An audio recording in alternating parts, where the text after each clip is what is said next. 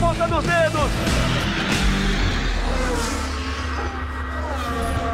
Rafael Lopes. Amigos do GE do Sport TV, sejam muito bem-vindos a mais uma edição do Na Ponta dos Dedos. Como vocês estão vendo, a gente está num lugar bem diferente. Né? A gente está num hotel aqui em São Paulo. Estou aqui com o Luciano Burti. A gente vai ter uma entrevista muito especial aqui hoje, aliás, com dois convidados muito especiais, né, Luciano?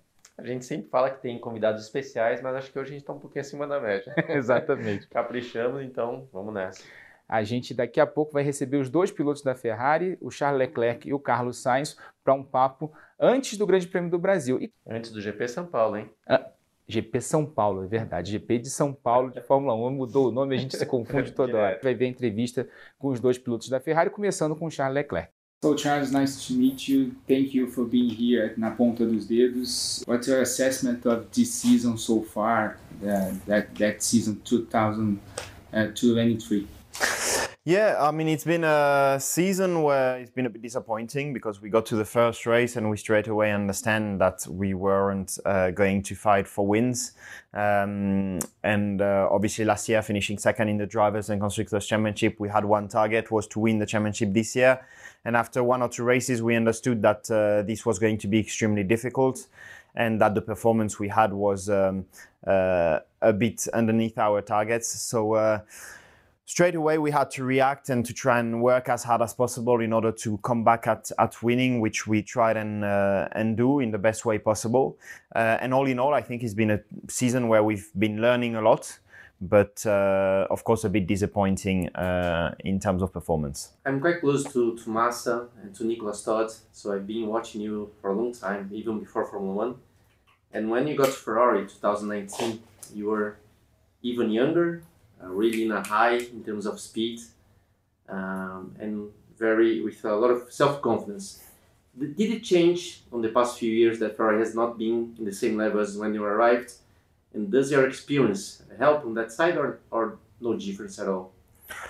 I think experience always helps. Um, on the other hand, my motivation is still as high as the first year. I'm always as motivated to do well.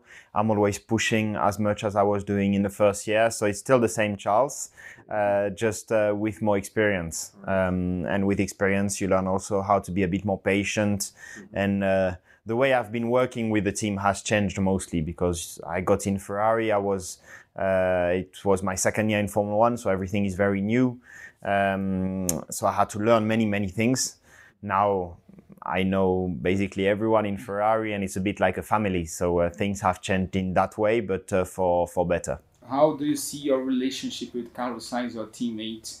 Uh, what what do, do you to work with him in a daily basis uh, at each race of the season? I mean, it's a good relationship. It's a competitive one uh, because, uh, of course, both of us are very competitive. Um, but I think we've learned how to be competitive on track, but to work together off track. Um, and on that, uh, yeah, it makes our relationship uh, good, which is needed in Formula One because uh, as much as you want to push each other on track to perform better, you also need uh, to work together inside the team and uh, this we've all done always done very well. In Brazil, as you know, we had many successful Brazilian racing drivers, yeah, but we are lacking that for a while. We don't have any Brazilians in Formula One. If you would give advice to the Brazilian young drivers, what would be maybe for them to build their career? And if you were starting again your career, would you do anything different than what you've done? I don't think I will have done anything different because, in a way, you learn from the mistakes you do along your career. So, um, whenever you are younger, you can afford to do many more mistakes. Uh, I mean, I'm still young, but uh, obviously, uh, then with experience, you get to build your own character, the driver you are, and uh, you only get to that point if you've done the mistakes and you learn from those mistakes in the past. And I think for that, I wouldn't change anything because the mistakes have made the person I am today. Um, for the young Brazilians uh, that wants to get to Formula One, I, I, think the most important, and it's a line that many people uses, but I think it's um, really, really important, is to never give up because you in your career you can go through many very difficult times before getting into Formula One. I started at three years old karting, and I got in Formula One. I was uh, 20, I think, something like this. So it's a 16 years long career, 17 years long career, where you go through tough times and you throw, you go through very good times. And in the difficult times, I think you always need to keep a, a smile on your face and, and keep reminding you that you are doing what you love most, which is racing. And um, if uh, you learn from those mistakes in the most difficult times, um, you will you will get there. Um, but uh, yeah, enjoying I think is, is super important. You are being so successful in lower categories. You get to Formula One, and now you are in the biggest motorsport team in the world, that Scuderia Ferrari. What's your big short-term dream in the motorsport that you have now? Being a world champion. That's the only dream I have. So uh, yes, to be a world champion with Ferrari, it will be incredible and that you are the most successful monegasque drive driver in the history of motorsport, but you haven't managed to win the your home race yet. So, despite se- securing pole position and coming very close to a win, uh, a win. So it's a dream for you to win the Monaco Grand Prix at Formula One. Of course, as well. Um, being a world champion is my number one priority. Um, on the other hand, my second main priority is to win my home Grand Prix. It's always very special to win a home Grand Prix. And Monaco, having Monaco as a home Grand Prix is definitely even more so special because Monaco is such a special place. The track is extremely difficult, and to make the perfect lap uh, is um, is obviously very difficult. So uh, winning Monaco will mean definitely a lot to me.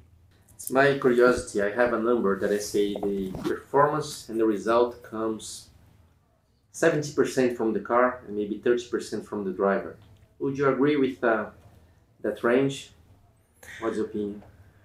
Yes, I think a driver always makes a big difference in the way that if you put the best driver in the best car, then that's obviously a winning combo. Um, the race car is now making more and more difference in the modern times of Formula One, but we are such at a high level that um, the top teams have to be, have to get the best drivers. So uh, it's a very, I mean, I love this sport because it's machine and driver, and all of this needs to work together. Uh, but I do agree. I will maybe say 75 25, but uh, very similar to you. Okay, very good. And uh, what's coming to your mind when you come to Brazil and and get to the Grand Prix, Brazilian Grand Prix, to race in the Interlagos? What's what do you like about here, about racing here? Um, I love Sao Paulo as a track. It's a track that I was always uh, using when I was younger on the PlayStation, mm-hmm. racing with my brothers. It, I will always choose Sao Paulo. I don't know why, but it's always a track that I've chosen since I'm a, a young kid. Um, and then also it is a very special place for me because for me the one and only idol I have ever had in my career was Ayrton Senna. Um, and obviously coming to Brazil, you can still feel um, how many people are um, yeah are, are, a fan of him and how much legacy he left behind him and it's a very special place to come here. Um, yesterday i also had um, i was fortunate enough to uh, be invited by the family of ayrton at the foundation i could see the real car the real helmets he has worn and it's just unbelievable. Um, and to me something is some is is is really really special. Also coming from monaco ayrton was absolutely incredible around monaco.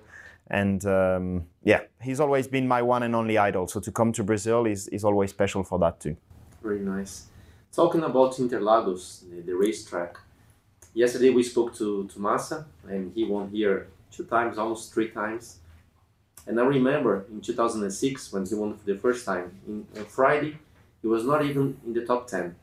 And then for Saturday, he was on pole. And we spoke about it, and he said he mainly improved the car in terms of traction for these slow corners. The front end was pretty good before, but mainly traction. Do you like Interlagos as a racetrack? You, you, you told already mm-hmm. you like it, but driving the car, uh, what is your main um, high spots that you think the track is pretty good, or where you like maybe a bit of uh, speed when you come here? Say, shit, this never came as as I would like to.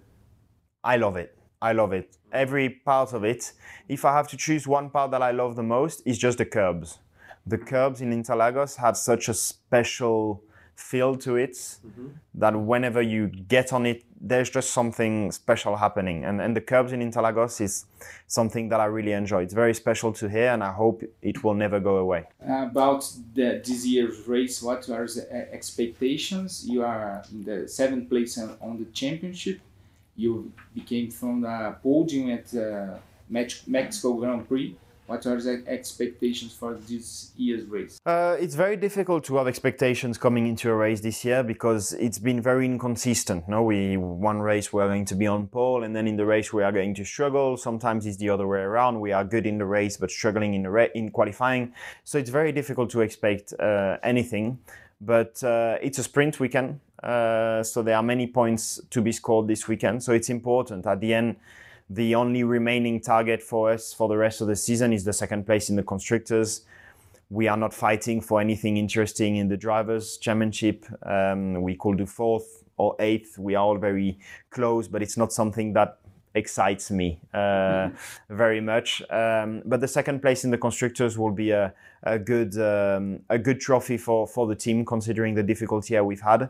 So we are all focused on on that, uh, and I hope we can achieve this. The weather here this time of the year is very.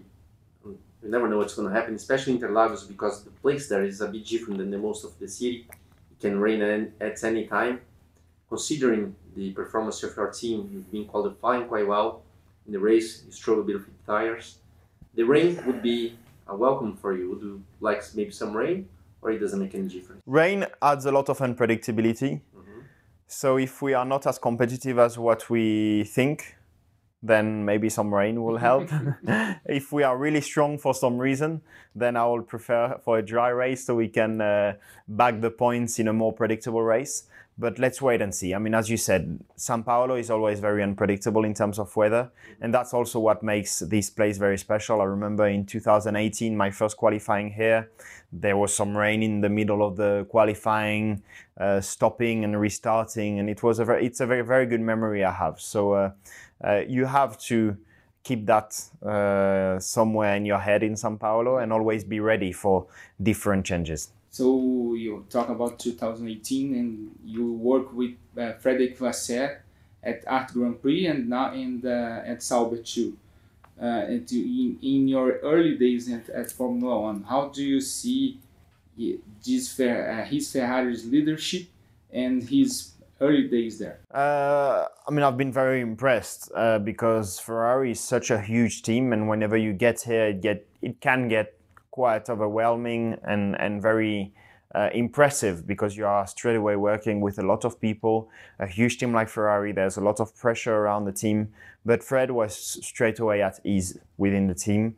Um, I've known Fred since uh, a very long time, so we know each other very well, and we spoke a little bit and but I was very impressed by how quickly he understood what were the weaknesses of the team and how reactive he has been in order to tackle them uh, for us to be a better team. And, and this he did it straight away. So he uh, obviously did uh, very well. Did you have the Did you have the chance to know something about Brazil? Did you travel here any any time? Did you go to places? Do you like the food? Is there anything special that you like to come here apart from the track that you told already in Senna? Is there anything particular from Brazil that you enjoy? Um, I've tried different type of food, uh, including coxinha, uh, which is really good. I, I can't unfortunately eat too much of it because then Yeah. uh, I don't fit in the car anymore. But uh, but I really really enjoy and I I love the culture of uh, Brazil and the people of Brazil. Um, obviously, the good thing with Formula One also is that we go to basically all over the world,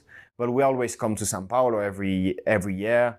Um, as much as in other places. And so you get to meet new people every year, and you also have to you you get new friends in the places you go to. So now I've got my group of friends here in São Paulo, and every time I come here, I regroup, and it's always a, a very nice uh, nice moment. So, Chao, thank you very much for your time and good luck in the race Sunday. Thank you, thank you very much. Well thank you. So, Carlos, thank you for being here at Na Ponta dos Dedos. What's Thank you. your assessment of the this season so far? You are you are on the front of the championship. Uh, you are you win the Singapore Grand Prix. So, what's your assessment of the season so far? Yeah, a bit of mixed feelings. Uh, probably we, we haven't achieved all of our goals, which were obviously to fight for the championship and put ourselves in that position. And from the beginning of the year, yes, Red Bull was a bit too too fast for us. But at the same time, we've been the only ones, you know, to, to beat them in a race so far, and we managed to score a few podiums for the team. So yeah, uh, we are on the right direction. But uh, yeah, I wish that the beginning of the season would have been a bit better. And you, you are, of course, a really fast driver. You've been, in my opinion, you've been doing even better than I expected from Mhm. you, to be honest with you. So well done for that. Thank you. Um, but if I have to say something about cars that is really your high point, in my opinion, hmm is your view from inside the car. You're quite clever intelligent to see the race almost from the outside Mhm. and help your team in terms of strategy and so on. Is that something that you also uh, seeing yourself as a really high point?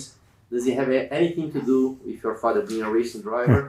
Did you develop that on purpose or is a natural talent from you? I felt it always came very natural to me to try and help the team from the inside. I always believe the driver is an important or a key part of the team's decision, strategy decisions, and you can help the team to, to take the right decision. I feel like it's 50 50. It's uh, the team sees the race from the outside, you see it from the inside.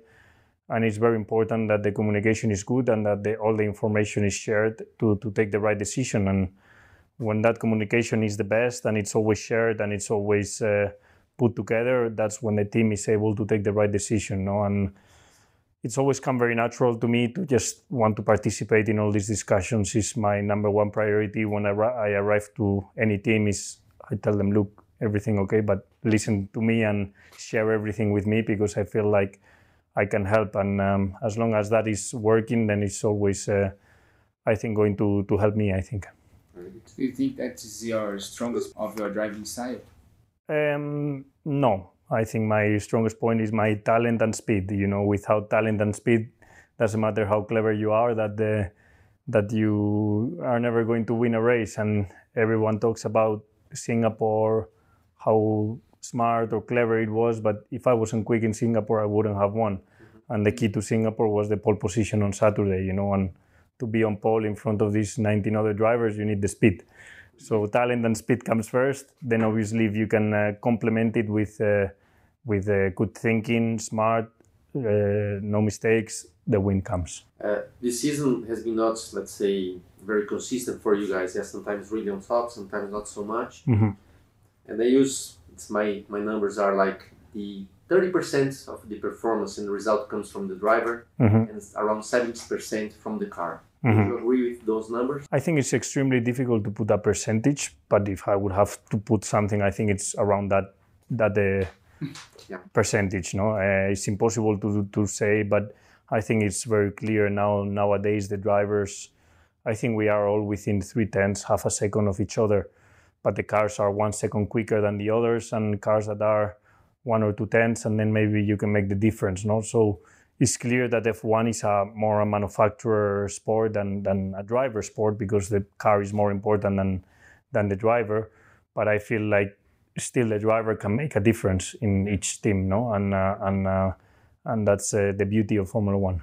Of course, every driver wants to be a world champion, but do you have any other sh- big short dream in motorsport? Not right now. Honestly, my mind is so busy with F1 and with uh, winning a championship and winning for Ferrari that nothing else really compares to any dream like that. Uh, I'm so busy, so focused, so determined, you know, to, to achieve this goal that anything else, even though I love Le Mans, I love Dakar, I love uh, rallying, I just don't have time to think about it because I'm so focused in, in F1. When when did you born?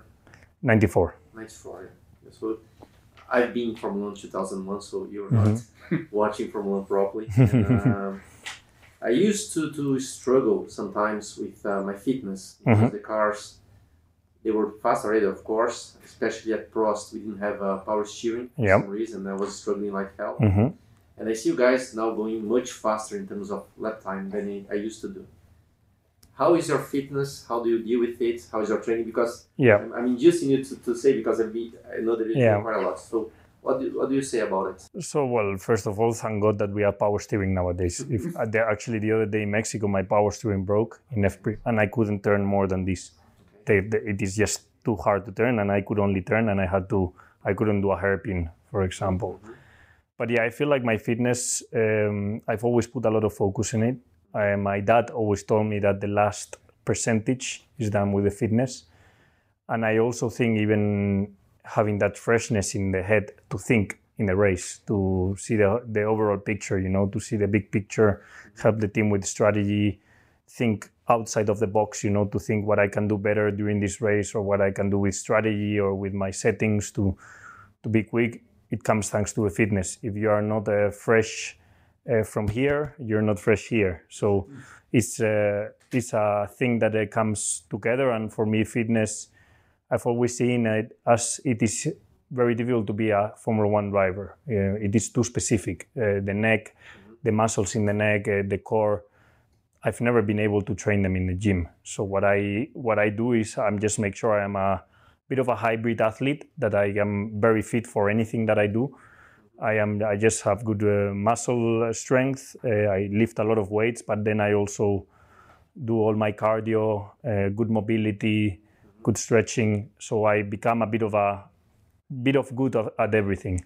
And then when I put this, let's say, athlete in top of a Formula One car, then my muscles adapt to the Formula One car because it's what I've been doing the rest of the, my my life, and uh, it works. It works for me. And there's I see other drivers doing different things, but I know that this for sure for me is working. What comes to your mind when you think about the Brazilian Grand Prix, Interlagos? Well, it's history, no? It's uh, apart from being a great racetrack, I think we all know how good Interlagos is. It's up, down, banking. Uh, this has incredible corners like the S of Senna, and the top, uh, very fast right-hander.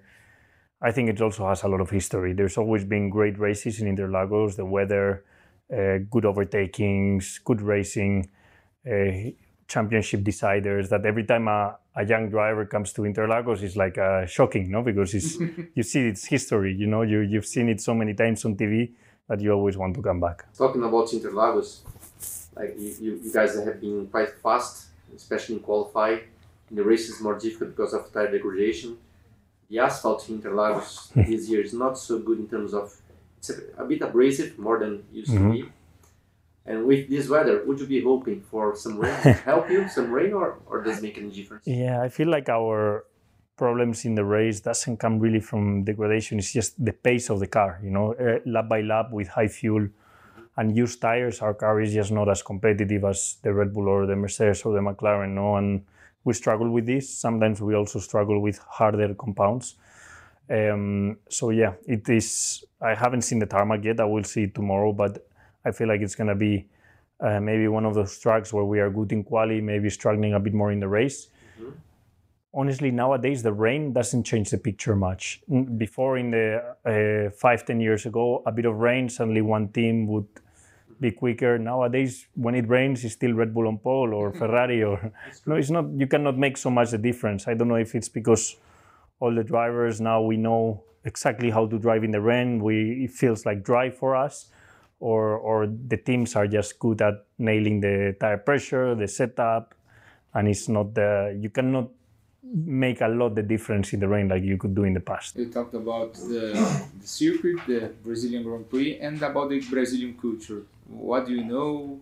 What do you like? Well, uh, first of all, the culture in general, I, yeah, uh, I think it has a great um admiration for motorsport. No, and as a motorsport fan, when you come to Brazil, you feel Brazilians like motorsport, and I and I love that. No, also they like football, like I like football, so we get along very well. There's always good conversation, but apart from that, nothing. The the food, and and I also feel like in terms of Spanish people, we we are similar in a way to to Brazilians in many ways. So I I always feel very uh, very at home in Brazil. I always feel I have things in common with this culture and with this country, and I always feel very comfortable here. We, as you know, we had many Brazilian racing drivers, successful ones in Formula One, and we are lacking that for a few years already. and No, for, no Brazilians in Formula One.